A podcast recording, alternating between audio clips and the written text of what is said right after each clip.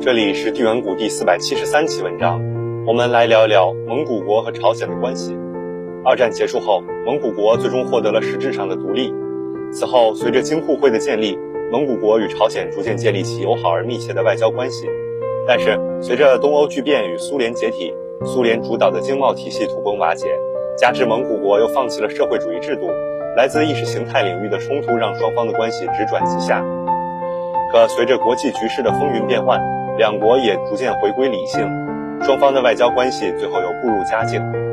那蒙古国与朝鲜的外交关系是如何历经坎坷发展到今天的局面的呢？一九四八年十月，朝鲜继苏联之后第二个承认蒙古国，并与蒙古建立了大使级外交关系，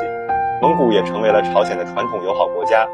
可事实上，蒙朝双方的建交并非出于阶级感情或民族情感，某种程度上更像是在苏联主导下的一种例行公事。直到朝鲜战争爆发后，这种情形才有了改观。一九五零年六月，朝鲜战争爆发，也许是出于社会主义阵营内部的同仇敌忾，也许是由于苏联的鼓励和支持，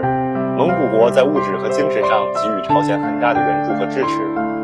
一九五零年十二月，蒙古做出了对抗美斗争的朝鲜给予援助的决议，并设立了专门的委员会，派出由高级官员组成的慰问团亲自前往朝鲜慰问。与此同时，蒙古国对朝鲜在物质上的支持也是不遗余力，甚至在朝鲜战争结束以后依然持续了数年。要知道，独立之初的蒙古国压根没有什么像样的工业，经济发展水平也很差，全国最重要的经济收入主要是依靠苏联的援助以及畜牧业。但是，从1951至1957年，蒙古依然援助了朝鲜20万头牲畜、5000吨小麦、12万件衣服。1953年5月。蒙古国更是在乌兰巴托设立了一所抚养朝鲜孤儿的学校，专门接纳朝鲜战争期间的遗孤，共有两百多名孤儿和三十名学生从朝鲜送到乌兰巴托。此后，双方领导人开启了密集的高层互访。一九五六年，金日成率朝鲜政府代表团访蒙；一九五六年，泽登巴尔部长会议主席率蒙古政府代表团访朝；一九八八年六月，金日成再度访蒙。此外，两国各部委领导之间的接触也非常密切，双方各级领导人的频繁互访，让蒙朝双方的关系保持了良好的进展。事实上，蒙朝双方的良好关系也是建立在苏联主导的经贸体系之下的。一九六二年，蒙古加入京沪会，而在一九六四年，朝鲜也成为京沪会的观察员国。在京沪会体系下，蒙古与朝鲜各司其职，良好的经济形势自然让苏联体系下的蒙古和朝鲜相处融洽。一九八九年以后，东欧巨变的浪潮席卷社会主义阵营，在巨大的冲击下，东欧各个社会主义国家纷纷改换旗帜，摇身一变成为了资本主义制度的拥趸者。而苏联最后也在这股浪潮之中轰然解体，原有的京沪会体系也荡然无存。但朝鲜最终抵御住了冲击，依然保持了政局的稳定。而蒙古在多方博弈下，最终于一九九二年主动变更了社会制度。这让蒙朝之间的外交关系出现了裂痕。更为致命的是，苏联的解体让蒙古和朝鲜的外部援助几近停止。蒙古在京沪会时期重点发展了采矿产业，靠着向其他会员国出口矿产来获得经济援助。而朝鲜虽然在这一时期基本完成了工业化，但那是建立在京沪会援助的基础上的。比如，朝鲜虽然早早完成了农业机械化，但是苏联解体后，外援难以为继。缺乏燃料的农业机械反而成为了一堆废铜烂铁，没有京沪会的援助，朝鲜的工业化也就一夜之间被打回了原形。蒙古与朝鲜于是乎就成了一对难兄难弟，在两国糟糕的经济形势下，维持原有的外交关系也是十分困难的。加之在意识形态领域的冲突，也让双方渐行渐远。除此之外，在冷战格局结束后初期，朝鲜依然坚持着一个朝鲜的外交政策。即朝鲜半岛上的唯一合法政权只能是朝鲜民主主义人民共和国。倘若要维持与朝鲜的外交关系，就必须断绝与韩国、南朝鲜的往来。但蒙古却有自己的打算。在苏联解体之前夕，苏联已经是自顾不暇，难以顾及蒙古。为了应对糟糕的经济形势，蒙古开始奉行等距离多支点的外交政策。蒙古人形象地比喻为：只有多几个支点，蒙古国这口大锅才能立得更稳。于是。蒙古国于一九九零年三月二十六日便撇开朝鲜，迫不及待地同韩国建立了外交关系。一九九一年，蒙第一任总统奥齐尔巴特就实现首次访问韩国。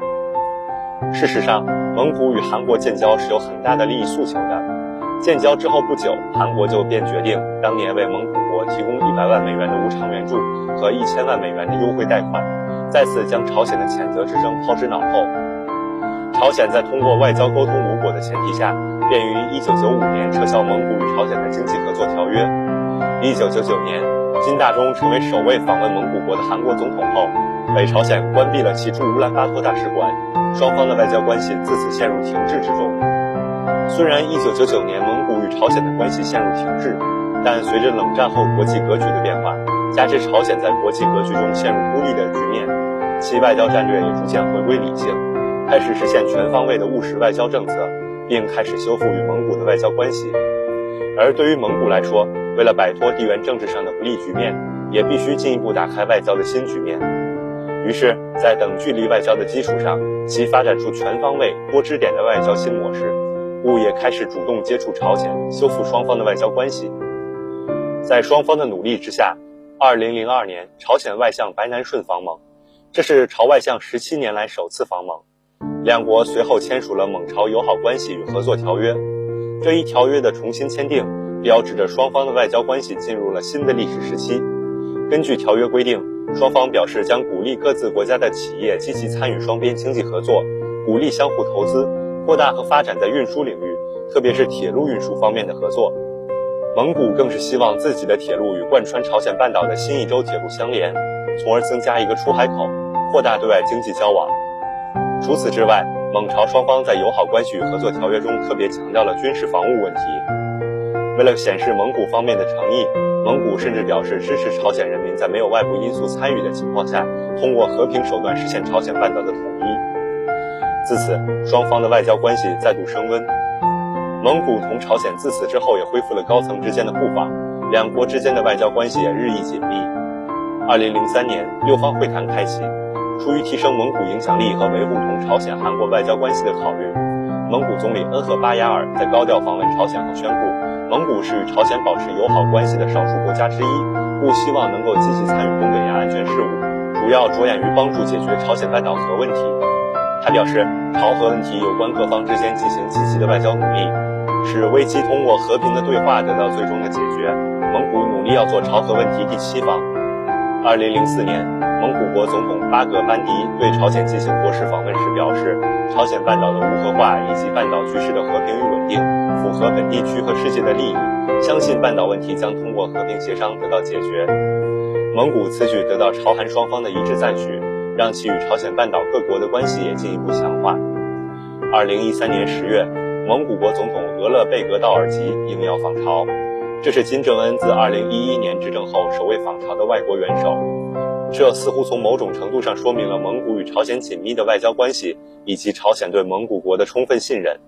于是，蒙古也成为了朝鲜与其他国家的中间人。二零一三年四月，时任总统额勒贝格道尔吉在蒙举行的第七届民主国家共同体部长会议期间，提出建立一个加强东北亚地区安全、增进区域国家互信的对话交流机制，即乌兰巴托对话机制。在乌兰巴托对话机制下，蒙古在朝日之间作为第三方。积极斡旋和调停半岛问题。鉴于蒙日有着良好关系，在朝日关系上，至少在朝鲜绑架日本人问题上，蒙古可以起到调停作用。而且，蒙古在斡旋朝日关系的同时，对于推动美朝关系也是不遗余力。蒙古更是曾表示，美朝首脑会晤2018年在新加坡，2019年在越南分别举行，未来完全可以在乌兰巴托举办。蒙古以自己的实际行动巩固了与朝鲜的友谊。而之后，蒙古也被朝鲜视作传统友好国家。在蒙古与朝鲜建交七十四年后，双方最终建立了非比寻常的外交关系。在当今复杂的国际形势下，蒙古与朝鲜友好的外交关系势必还会维持。